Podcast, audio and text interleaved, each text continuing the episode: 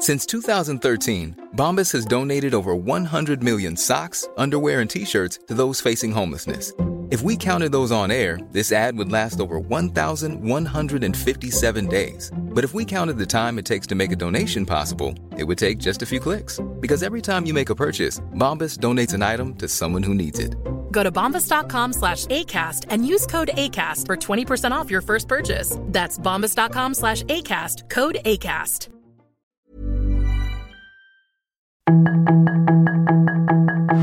Tarde a tarde, lo que necesitas saber de forma ligera con un tono accesible. Solórzano, el referente informativo.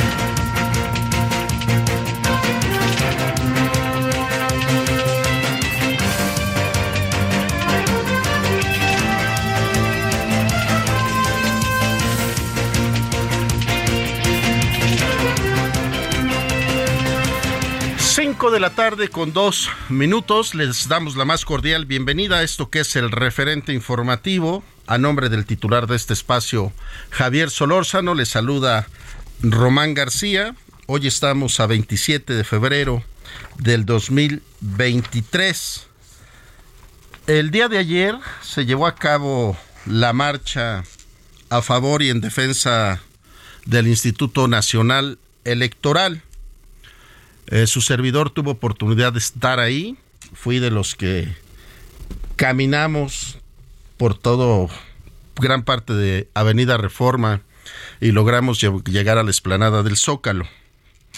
Lo que yo le puedo comentar es que había un gran número de familias completas, padres de familia con sus hijos, con bebés de brazos, con niños en carriolas, con señores de la tercera edad que incluso algunos iban hasta con sillas de ruedas con bastón. Y lo que yo le puedo decir y vi es que era una sana convivencia con un ánimo de defensa al INE. Jamás vi un solo grito de agresión o de una ofensa entre una persona u otra. Me atrevo a decirle que incluso todos los negocios del centro de la Ciudad de México estaban abiertos, los restaurantes, las zapaterías, los estacionamientos y todo se llevó en un ambiente de sano respeto y de cordialidad. Que el número de asistentes es 12 mil, 120 mil, 50 mil, 500 mil, eso ya es lo de menos, señores. Lo que sí les quiero decir es que fue una sociedad organizada, y lo reitero desde mi humilde punto de vista, yo no vi que llegaran camiones con gente que le dieran su refresco y su torta por asistir. No, señores, eran gente, ciudadanos, mexicanos que votamos en, en cada elección y decidimos que quien nos represente, nos represente dignamente para todos los que somos nacidos en territorio nacional. La el presidente de la República no gobierna solamente para un sector de la población. El presidente de México gobierna para todo el país y para todos los que vivimos en territorio nacional. Hoy siento que las palabras del presidente fueron muy duras para todas las personas que asistieron y asistimos. Y no se vale que esté dividiendo a una sociedad de otra y que diga que él solo gobierna para los pobres. La sociedad mexicana es muy variante. Sí, hay pobres, hay de clase media, hay ricos, Pero todos los que trabajamos pagamos impuestos y exigimos respeto y que nos gobiernen bien. Con esto me atrevo a abrir este programa del referente a nombre del titular Javier Solórzano. Le saluda nuevamente Román García. Por otro lado, hoy vemos en las primeras planas de la prensa nacional que la Auditoría Superior de la Federación detectó un hueco nada más escuche esto, 77 mil millones de pesos en las megaobras del gobierno de la 4T. No hay explicación de dónde quedó ese dinero y esto es durante los años 2018, 2019, no, 2019, 2020 y 2021. Ahí vamos a tener una plática interesante con un especialista en la materia para que nos hable del tema. Otro de las grandes cosas que nos llamaron la atención el día de hoy. Una situación allá en Laredo, Tamaulipas, donde elementos del ejército asesinaron a cinco jóvenes. Cinco jóvenes que todo parece indicar, por lo que hemos leído en las versiones periodísticas, que salían de lo que llamamos los antros. Salieron de un antro, suben a su camioneta, elementos del ejército al parecer le hicieron la señal de que se detuvieran para una revisión. Como usted sabe, hoy ya no sabemos si esos convoys o esos elementos son realmente el ejército, son del crimen organizado, disfrazados de elementos de la Guardia Nacional, de la Sedena, de la Marina. Los jóvenes no hicieron caso, les dispararon y fueron asesinados cinco jóvenes, de los cuales uno de ellos tiene nacionalidad estadounidense. Al momento, no ha habido una sola explicación y una sola comunicación de alguna autoridad local o del ejército o de la Marina o de la Guardia Nacional o del propio gobierno federal. Habrá que ver qué va a pasar con esta información porque evidentemente los pobladores y de la colonia donde fue este incidente pues se enfurecieron y querían agredir a los elementos militares. Pero bueno, le estaremos dando detalle de todo esto lunes 27 de febrero. Así iniciamos esta emisión del referente informativo. Vamos a un resumen de lo más importante. La información de último momento en el referente informativo. El presidente Andrés Manuel López Obrador aseguró que las personas que asistieron a la marcha del domingo a favor del Instituto Nacional Electoral no les importa la democracia y lo único que defienden es que se mantengan los privilegios. El mandatario mencionó que la marcha se utilizó como estrategia de la oposición para mentir porque quieren afectar la democracia en México. Por medio de una carta, el gobierno de Estados Unidos solicitó al gobierno federal la extradición de Ovidio Guzmán, hijo de Joaquín El Chapo Guzmán. La caída de los contagios de COVID-19 durante 2022 provocó que las defunciones en México cayeran 28.2%, esto respecto a los decesos registrados en 2021, de acuerdo con las estadísticas de muertes registradas por el INEGI. De enero a septiembre de 2022 se contabilizaron preliminarmente 636.900 pérdidas humanas en el país, una cifra menor a los 777.936 casos de 2020 y a los 887.201 fallecimientos de 2021. El acoso y discriminación laboral que ejercen mandos superiores de empresas u oficinas de gobierno en contra de sus subordinados provocan que cada hora 12 trabajadores renuncien a sus fuentes de empleo en el país. De acuerdo con cifras del Instituto Nacional de Estadística y Geografía, en 2022 se reportaron 109.319 abandonos de empleo de personas que recibieron maltratos psicológicos por el desempeño de sus actividades, e incluso algunos sufrieron amenazas y agresiones físicas. Grupo Aeroméxico registró hoy diversas afectaciones en 27 de sus vuelos desde y hacia el Aeropuerto Internacional de la Ciudad de México, que es su principal centro de conexión. Hasta el momento, son 12 las operaciones canceladas, siendo Zacatecas, Reynosa, Mérida, San Luis Potosí y Monterrey algunos de los destinos afectados. Petróleos Mexicanos informó que en 2022 registró una utilidad neta de 23.048 millones de pesos, que contrasta con la pérdida neta de 294.775 millones de pesos de 2021, favorecida por mayores ingresos y un crecimiento en la utilidad operativa. Un sismo de magnitud 5.6 sacudió el sur de Turquía y provocó que algunas construcciones se vinieran abajo, esto tres semanas después de que un terremoto catastrófico devastara la región. Autoridades reportaron un muerto y 69 heridos por este sismo. Solórzano, el referente informativo.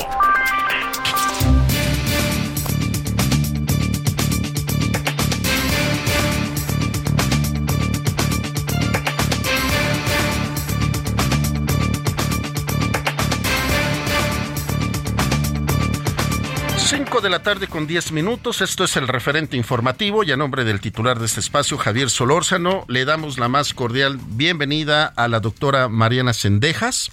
La doctora Mariana Sendejas es profesora e investigadora de la Iniciativa de Transparencia y Anticorrupción del TEC de Monterrey. Doctora, ¿cómo está? Buenas tardes. Muy buenas tardes, eh, Román. Encantada de estar con ustedes otra vez este, para platicar de estos, estos importantes temas. Muchas gracias, doctora. Pues hoy veíamos que la Auditoría Superior de la Federación detectó un hueco de 77 mil millones de pesos en megaobras de la administración del presidente Andrés Manuel López Obrador. ¿Cómo podemos interpretar esto, doctora Mariana Sendejas? Pues son pésimas noticias, son muy malas noticias, este Román, porque esto justamente nos habla del desorden ¿no? tremendo que hay justamente en estas mega obras. Este, lo estamos viviendo día con día, este, con una refinería que no refina, este, con un aeropuerto supuestamente internacional, pues que tiene poquísimos vuelos, ¿no? Con un tren Maya al cual le han cambiado la ruta, este, pues no sé cuántas veces, ¿no? Y también con la devastación eh, eh, eh, de la selva que esto conlleva. Entonces, pues son malas noticias, pero las malas, las peores noticias todavía, si se puede decir este romance, si lo podemos referir así, pues es que seguimos con la cultura, ¿no? Y con el, país este en el que no pasa nada, ¿no? Porque dice el auditor superior que sí presentó denuncias este, ante la fiscalía, creo que al parecer 34 denuncias, pero luego no sabemos qué pasó con esas denuncias, ¿no? Y dice también el, el, auditor, hicimos promoción de no sé cuántos procesos de responsabilidades administrativas, pero no nos da cuenta tampoco de los resultados de esos procesos, ¿sabes? Entonces, pues nos quedamos con este sabor eh, eh, de impunidad, ¿no? De impunidad, este, eh, porque los responsables, pues, digo, están tan campantes y no pasa absolutamente nada, Román. Porque doctora, como bien lo decimos, son auditorías. Esto quiere decir que es como, como los ciclos fiscales, ¿no? Año con año uno dice, a ver, recibiste este salario, tienes que pagar este porcentaje de impuestos, si no, tienes alguna penalización o incluso te, te eh, este, la parte fiscal te congelan tus cuentas o antes hacía el rollo. El tema ahora con las auditorías que estamos hablando de los años 2019, 2020 y 2021, ¿no operaría de la misma manera, doctora? Este, pues, no, no opera de la misma manera, eh, eh, porque justamente se van haciendo este, cosas pues hacia, hacia, atrás, ¿no? Este, y el tema es, pues no es que no pagues tus impuestos, es que tú tienes que resarcir el daño justamente que haces al erario. ¿No? Entonces, lo que aquí falta, eh, este Román, insisto, es que nos digan, que nos informen, porque qué bueno, ¿no? Este, y estamos todos en el, en el escándalo máximo de pues faltan o, no se explican, ¿no? Este, qué fue del destino de 77 mil millones de pesos. O sea, eso yo para empezar no me lo puedo ni imaginar, ¿no? Pero de nuevo, ¿no? ¿Dónde está la rendición de cuentas y dónde está justamente la acción de la justicia? ¿No? Si nosotros nos ponemos también a revisar, por ejemplo, los números que reportan las fiscalías anticorrupción, pues es que también te quieres este morir, ¿no? Porque fíjate, durante los años 19, 20 y 21 este, las fiscalías que nos contestaron, que fueron 26, dijeron, recibimos 27.870 denuncias, denuncias. Y de esas 27.870 denuncias que recibieron en esos tres años, tan solo se dictaron 243 sentencias condenatorias. O sea, ni, pues, ni un 10%. No, no, hombre, no, ni un 1% para acabar pronto, este Romar. Entonces, este, sí tenemos un grave problema de administración de justicia, eh, pero grave, en serio, porque este, nosotros vemos cómo se le inyecta dinero este, a la Sedena, ¿no? Este, tienen eh, eh, la cartera bien llena, pero no se invierte en procuración de justicia, Román. Entonces sí tenemos pues, que jalarle las orejas también a nuestros este, diputados para que asignen este presupuestos suficientes a, a estos órganos, pues que son los justamente los los que se dedican a investigar este, y en su caso conseguir que se sancionen los delitos de corrupción, ¿no? Claro, porque además, doctora Mariana Sendejas, eh, yo sumaría aquí una situación que cuando se les da este capital o este dinero a las Fuerzas Armadas para ahora las obras que están ellos desarrollando, también como que hay un mecanismo de por la ley militar, ellos no se pueden dar, vaya, la libertad de no dar explicación de dónde está ese dinero. No, no, definitivamente no. Este, son recursos públicos y tú seguramente te acordarás eh, en su momento el, el, famoso llamado decretazo, ¿no? Que, hizo el presidente justamente diciendo que todas las obras este, hechas por su gobierno, no el Tren Maya, la refinería, la IFA, etcétera, etcétera, ¿Sí? este, eran, iban a ser declaradas de seguridad nacional y de interés público, ¿no? Y justamente hay un tema con el acceso a la información que tiene que ver con seguridad nacional y que sí es un motivo por el cual se puede reservar la información. Pero justamente el INAI promovió una, una acción de inconstitucionalidad ante la Corte y la Corte dijo, este, no se puede reservar información bajo el argumento de seguridad nacional que tiene que ver justamente con el ejercicio del recurso público relacionado con estas obras, ¿no? Y es que, doctora Mariana Sendejas, pareciera que, bueno, no pareciera, lo vemos, como que el presidente está peleado con estos organismos que tienen que ver con la transparencia y sobre todo con el INAI, que pues se brinca cuando le hacen alguna solicitud de transparencia, la, la, la ley. Absolutamente, ¿no? Y bueno, o sea, es un desprecio absoluto el que tiene por el INAI, ¿no? Este, lo hemos escuchado en repetidas ocasiones, este, su intención de desaparecerlo, ¿no? Y, que la, y que sea la, la, Secretaría de la Función Pública la que asuma justamente esta, esta tarea. Pero si, si no fuera por el INAI, Román, o sea, imagínate tú también a, la Secretaría de la Función Pública siendo juez y parte en tema de acceso a la información. No, pues no hay manera. pues claro que no, no, claro que no. Entonces, yo creo que eh, este sí ha, recapacitado, ¿no? Y creo que también, eh, pues ya no ha insistido con el tema de desaparecer al INAI, este, como tampoco creo que ha insistido con el tema, por ejemplo, de desaparecer a la a la Secretaría Ejecutiva del Sistema de, eh, Nacional Anticorrupción, ¿no? Que son, digo, de, los pocos este, organismos que están dentro del, sistema que, que, que hacen algo, ¿no? Claro, que por cierto la semana pasada veíamos que había una, un ordenamiento por parte de la Suprema Corte de que ya se eh, diera a conocer los nombres de estos dos consejeros que hacen falta en el Instituto Nacional de Acceso a la Información.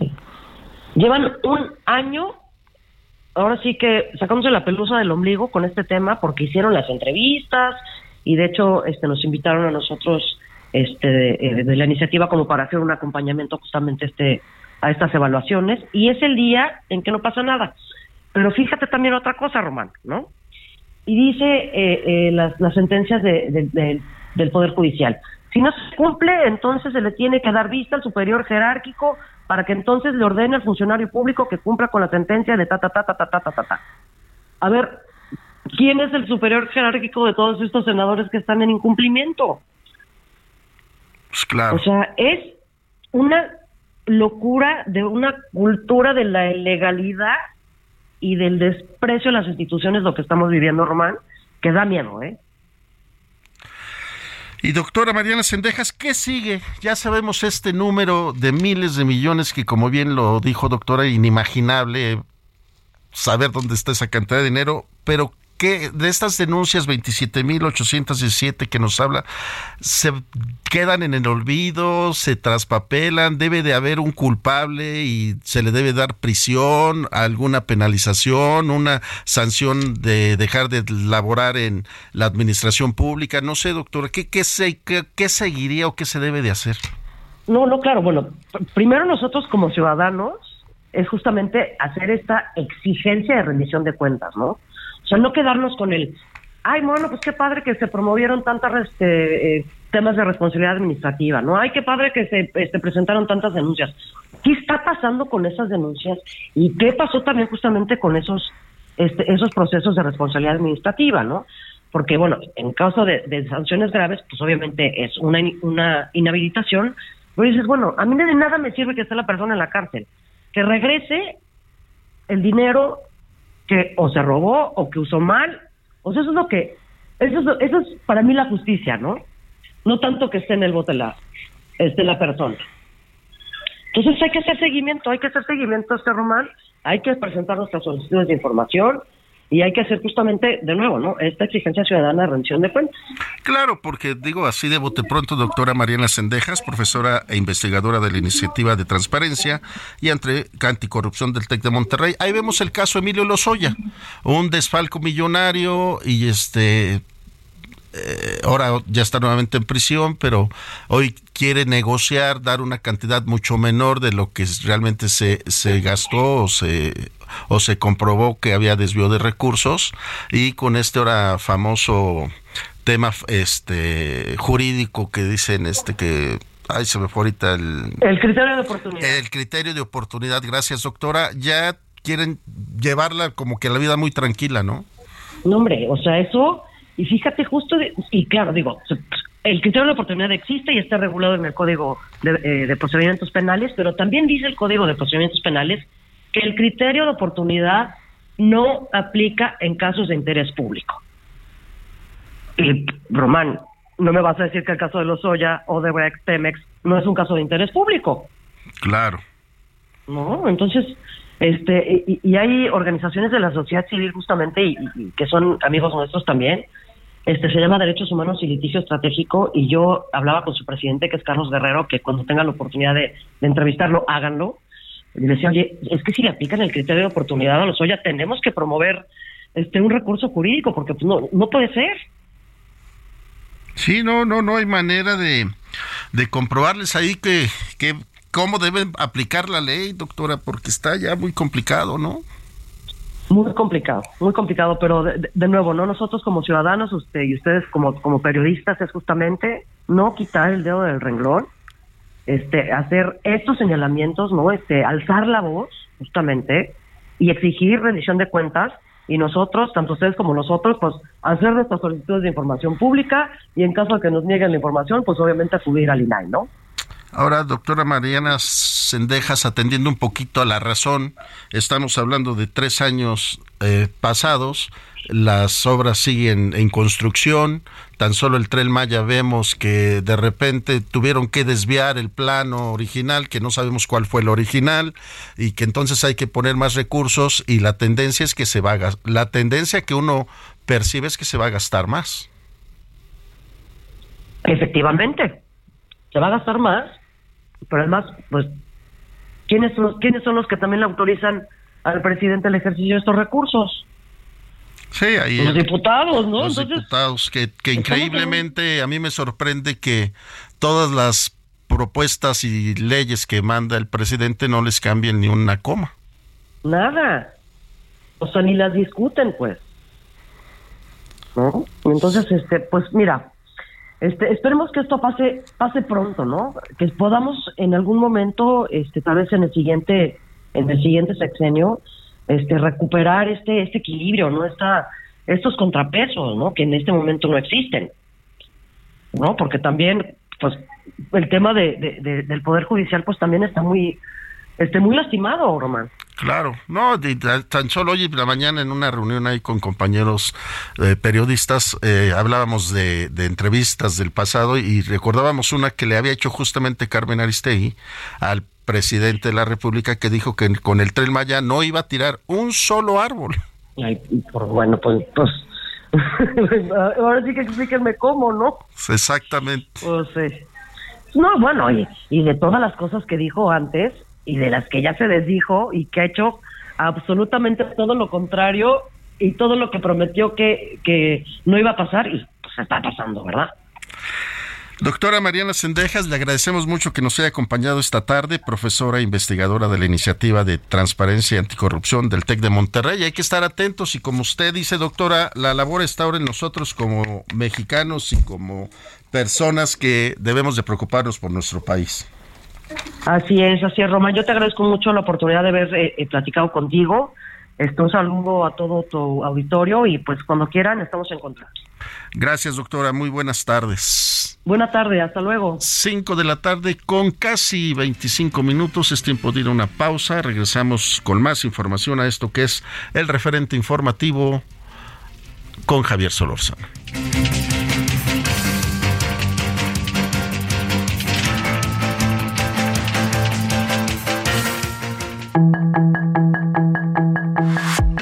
Estamos de regreso con el referente informativo.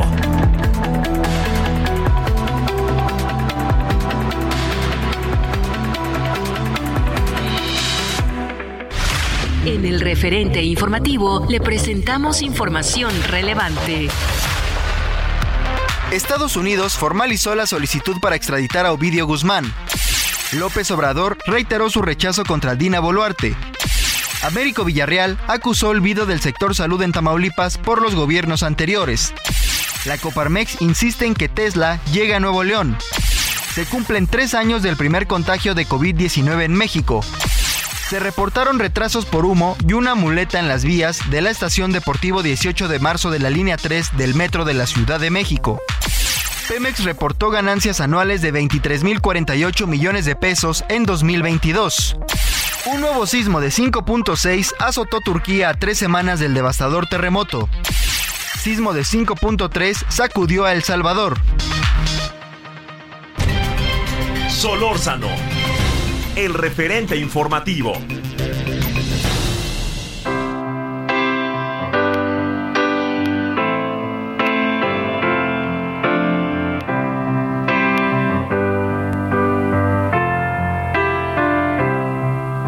When I find myself in times of trouble, Mother Mary comes to me, speaking words of wisdom, let it be.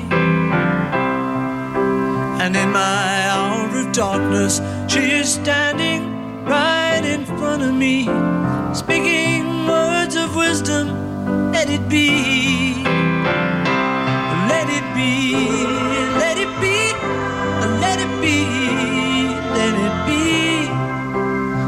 Whisper words of wisdom, let it be. And when the broken hearted people living in the world agree, there will be an answer, let it be. For though they may be parted,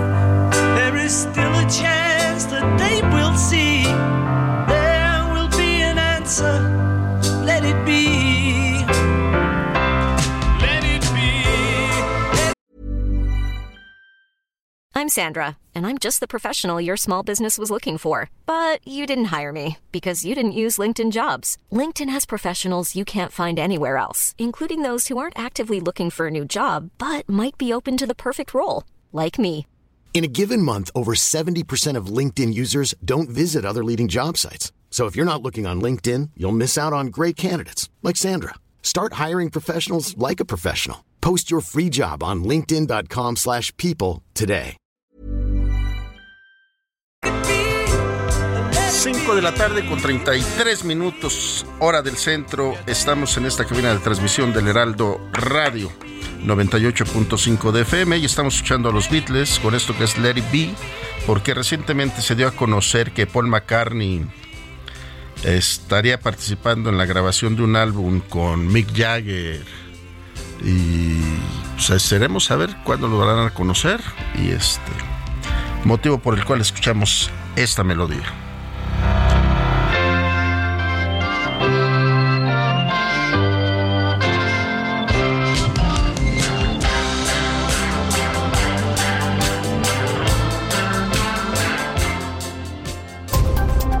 Solórzano, el referente informativo.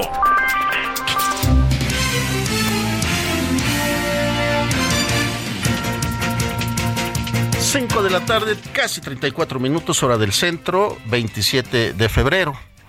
Un 27 de febrero de hace tres años se dio a conocer en nuestro país el primer caso de COVID.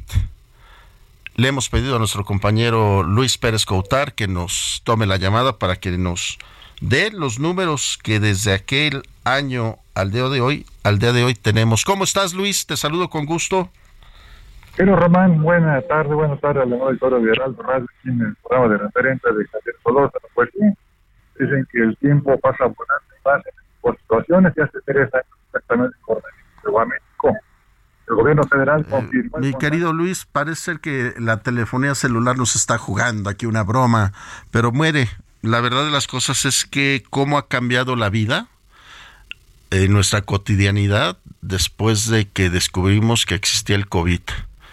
Nos hizo cambiar en todos los sentidos de pensamiento, forma de actitud, forma de convivencia, forma de alimentarnos, forma de trabajar, este, dinámicas de hacer el trabajo en casa, dinámicas de cuidados, de lavarnos las manos, una cantidad de, de, cosas que vivimos con esto del COVID, que ya Luis Pérez Coutar nos estará contando. ¿Cómo estás, Luis?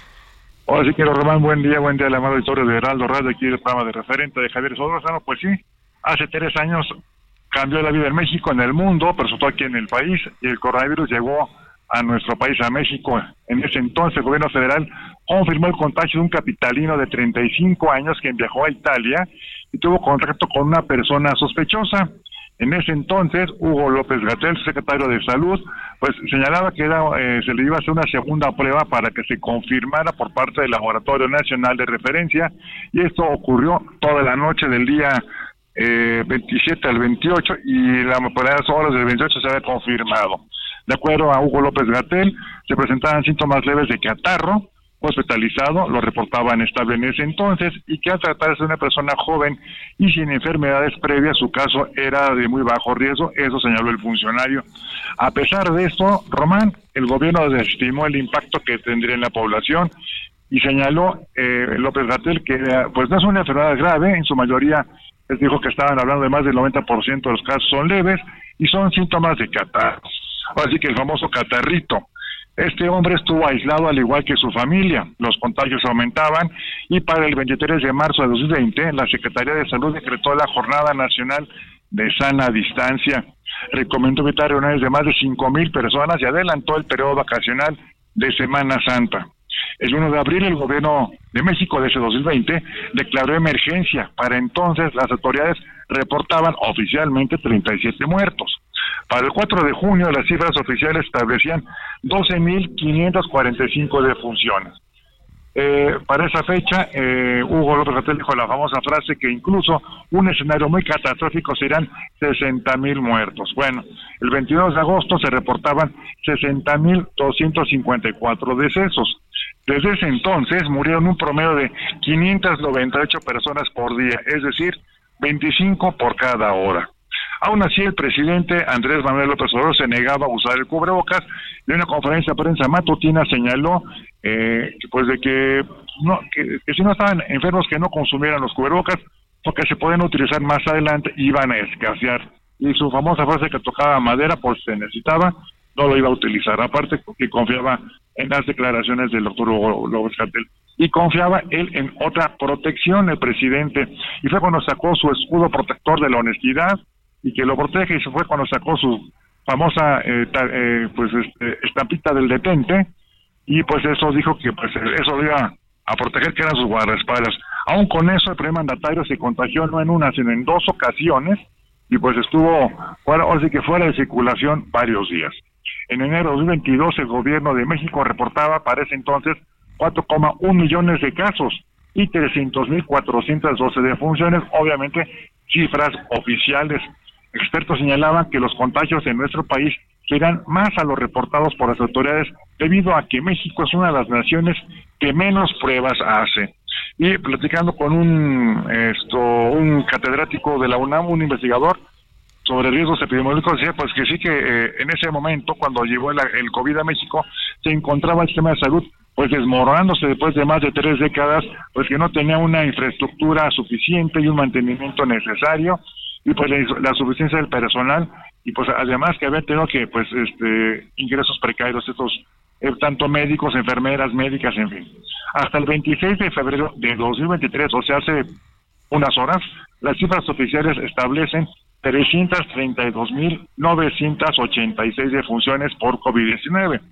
Sin embargo, la Organización Mundial de la Salud estimó que en México se registró una mortalidad por COVID de 626 personas, casi el doble de las documentadas por las autoridades.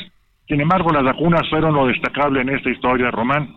Eso, eh, el eh, especialista en el programa de investigación sobre riesgos epidemiológicos de la UNAM, Samuel Ponce de León estableció pues que sí, que esas eh, vacunas eh, pues demostró la inmensa capacidad tecnológica que existe actualmente para desarrollar estos biológicos de altísima eficacia, así como seguridad. Y lo que pone en relevancia que para nosotros en términos de que si aprendemos es que tenemos la capacidad para fregar estas vacunas en nuestro país con las mejores condiciones. Finalmente, de acuerdo al INEGI, entre enero de 2020 y diciembre de 2021 en México se registraron 2.194.713 defunciones, lo que representó 704.000 más de las previstas. Román, aquí mi reporte. Luis Pérez, compañero reportero y amigo además.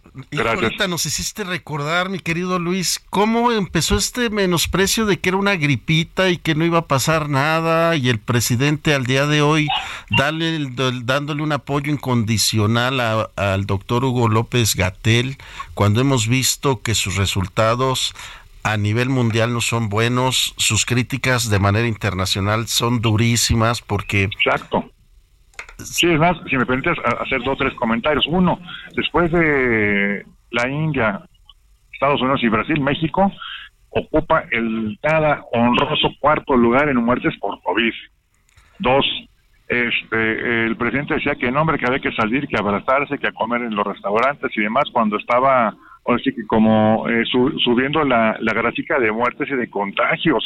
También lo que dijo Hugo López Gatel, que el presidente no se podía contagiar por su alta calidad moral y pues este se contagió en dos ocasiones, o sea, eh, por donde le veamos, ¿no? Además, una cosa que hay que resaltar mucho y que creo que son que los héroes sin capa, más bien son combata, el equipo médico profesional en los servicios públicos y privados, pues gente que se la rifó.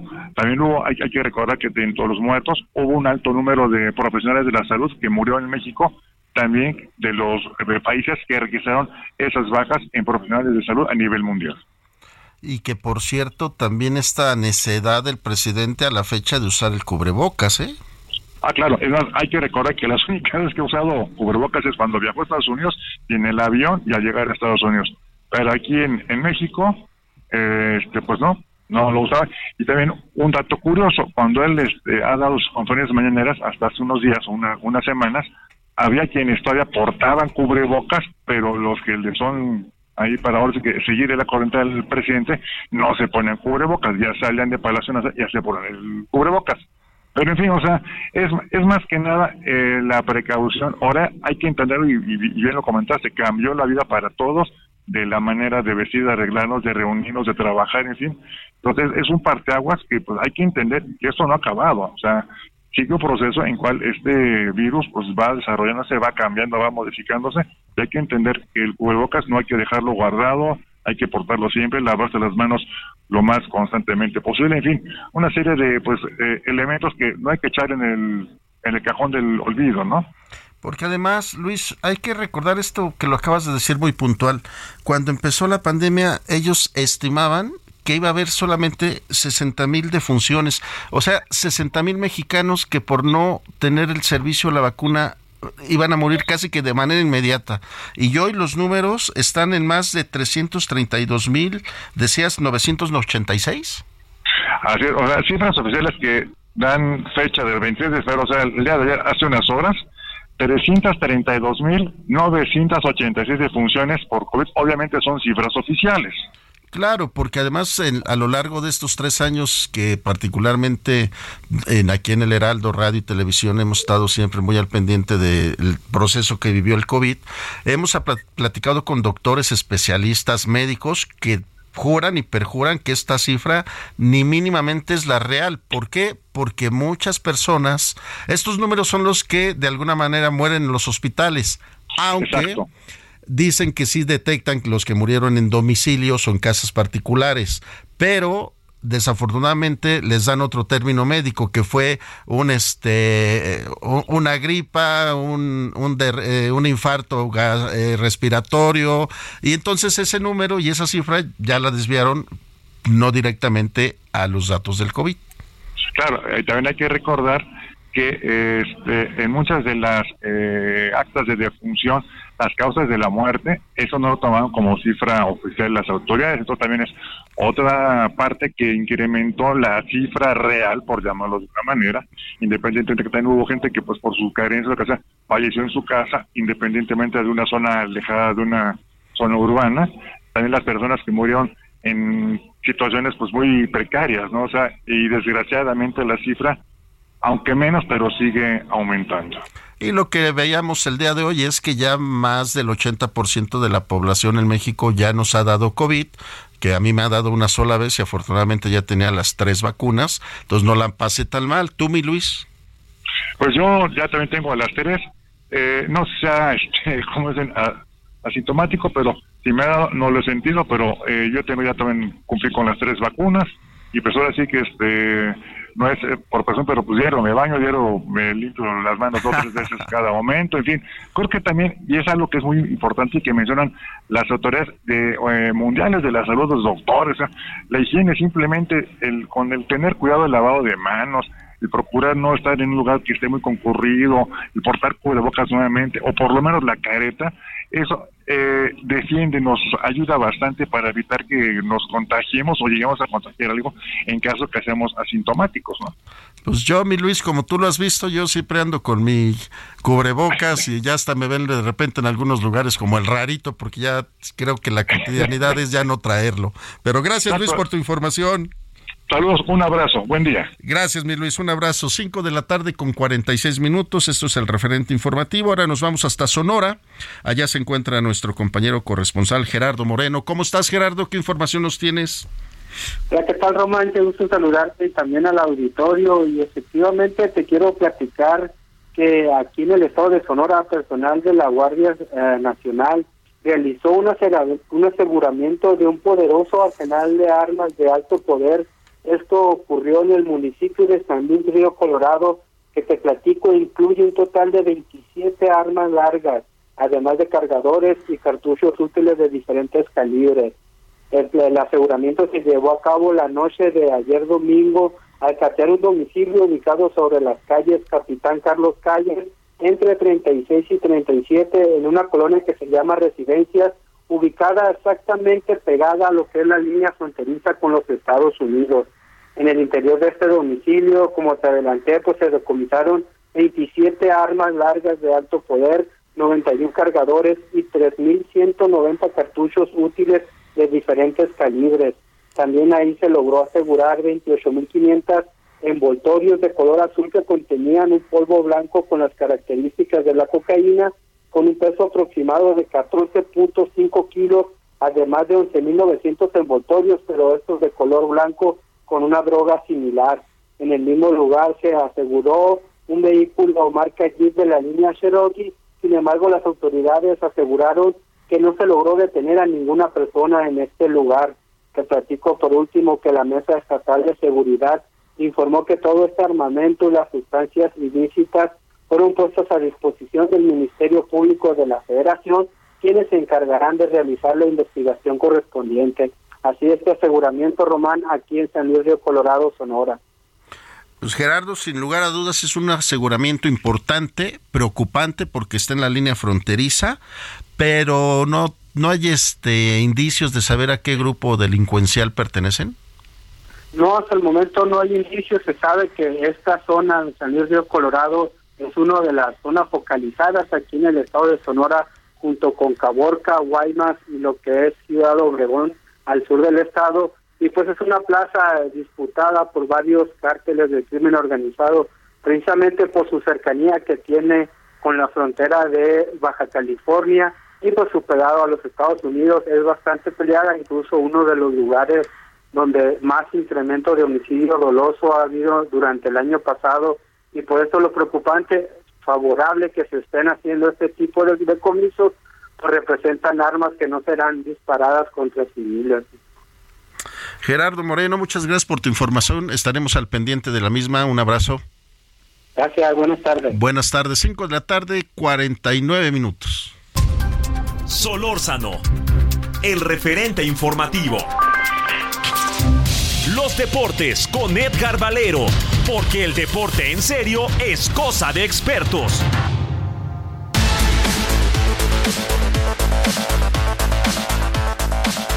Y le damos la bienvenida a nuestro querido Edgar Valero, que hoy siendo lunes lo veo como la canción cansado y sin ilusiones. ¿Cómo estás, Edgar? Te quiero, Román. ¿Cómo estás? Buenas tardes. ¿Cómo están, amigos del referente? Qué bueno que me haces reír, man. Porque hay días en que sí necesita uno que, que lo hagan reír, ¿no? Digo, porque me reí mucho el sábado de saber que el Tuca Ferretti dirigió medio partido del equipo de Cruz Azul.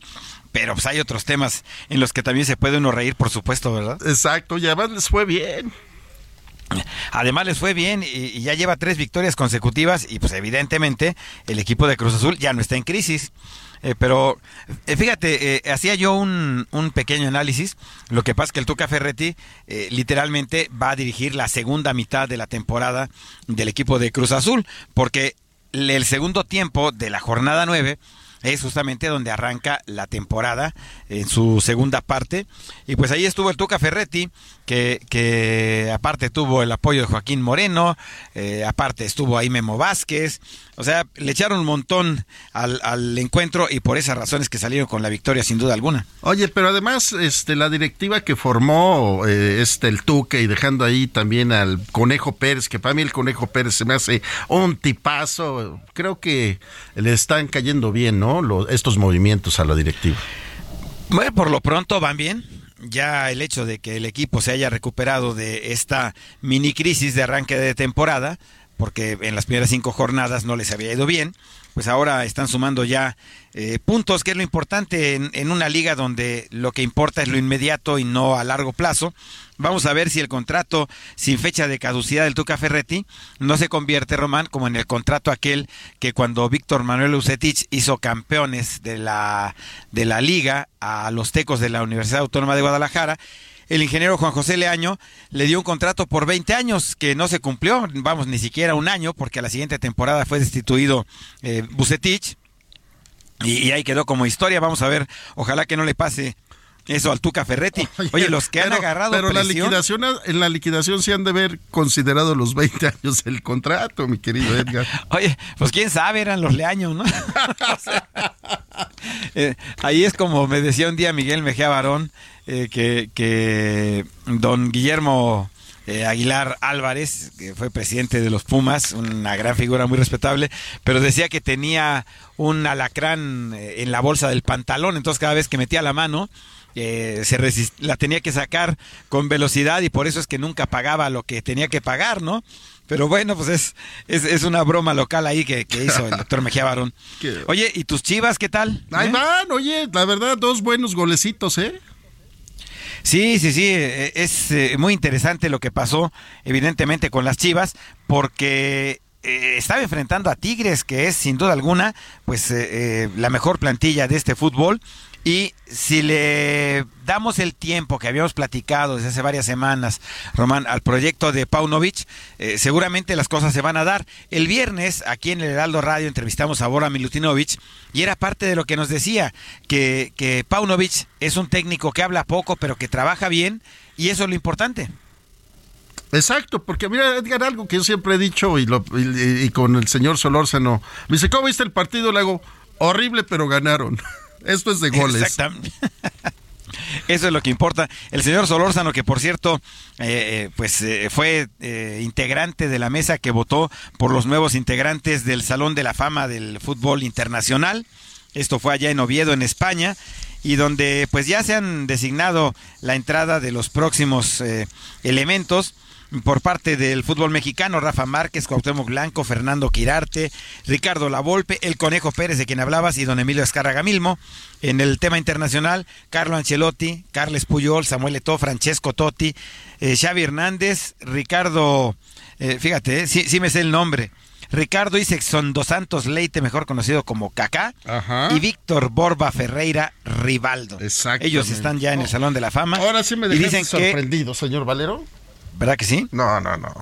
Y aparte, la fluidez que tengo en el portugués, mi querido Román. No, no, ya. bueno, y el premio de Best ha sido para Lionel Messi, evidentemente, tomando en cuenta que es el motor propulsor de la selección argentina que se coronó campeona del mundo después de muchos, muchos años. Santi Jiménez ya anotó nuevamente allá en la Liga Premier de Holanda, la Eredivisie, que quiere decir Liga Premier en cristiano. Eh, y bueno, pues el, el Barcelona perdió inexplicablemente, el Madrid empató y pues dejaron escapar los catalanes la oportunidad de alejarse a 10 puntos de los merengues. Pues ahí está Lionel Messi a sus 35 años como el mejor jugador Así es, eh, y, cortando la racha de dos eh, triunfos consecutivos que había tenido el polaco Robert Lewandowski, al que le detuvo el penal Memo Ochoa y que pues Memo Ochoa reapareció por cierto en la victoria 3 por 0 del, eh, de su equipo, del Salernitania, Salernitana, 3-0 sobre el Monza, que no eran los mecánicos de Ferrari, te quiero decir. Ay, nos estamos viendo en la noche, mi querido Valero, en el referente televisión. Claro que sí. Hasta aquí Solórzano, el referente informativo.